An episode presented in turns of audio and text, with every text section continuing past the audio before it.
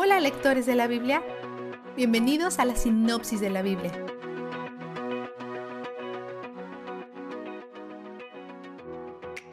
Dios quiere asegurarse que esta experiencia del Éxodo se quede con su pueblo.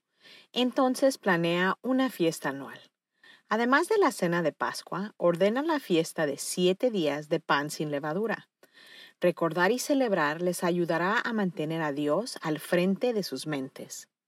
Recordar y celebrar les ayuda a pasar esta historia a sus hijos. Nuestros corazones son volubles. Cuando las cosas van bien, olvidamos a Dios. Cuando las cosas van mal, dudamos de Dios. Pero recordar y celebrar ayudará a los israelitas a vivir de acuerdo con el carácter de Dios. Él dice que todo esto será como una marca distintiva en la mano o en la frente. Se lo toman literalmente. Si vas a Jerusalén, verás gente con pequeñas cajas de cuero atadas en la frente o atadas alrededor de sus brazos y manos. Estas son filacterias y tienen las escrituras. Es una manera en que tratan de recordar la palabra de Dios. Los israelitas saben que Dios ha nombrado a Moisés como su mediador. Entonces, por la forma en que responden a Moisés, muestra cómo están respondiendo a Dios en sus corazones. Moisés no se hace ilusiones de estar a cargo. Es el representante de Dios, pero Dios es su líder principal. Inmediatamente, Dios los guía por el camino largo, pero lo hace por su protección y su bien. Sabe que su fe es nueva y no es lo suficientemente fuerte como para enfrentar los horrores de la guerra. El ángel del Señor los guía, y Dios también los guía a través de una nube durante el día y fuego por la noche, tal vez con el ángel al frente y la nube o el fuego por encima. Una nube puede protegerte del sol en el desierto y a veces proveer agua, y el fuego por la noche puede iluminar tu camino o mantenerte caliente o alejar a los coyotes. Con el ángel del Señor y el fuego y la nube, esto puede ser una doble teofanía.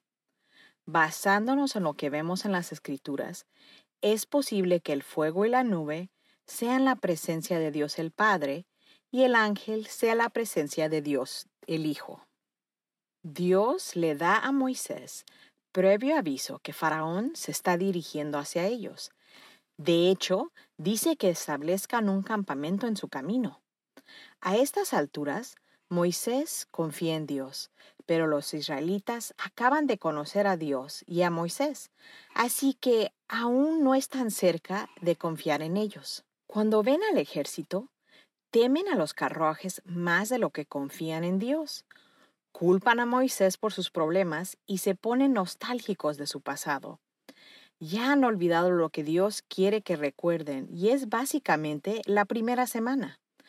A pesar de su incredulidad, Dios los libera a través del mar, matando el ejército de Faraón.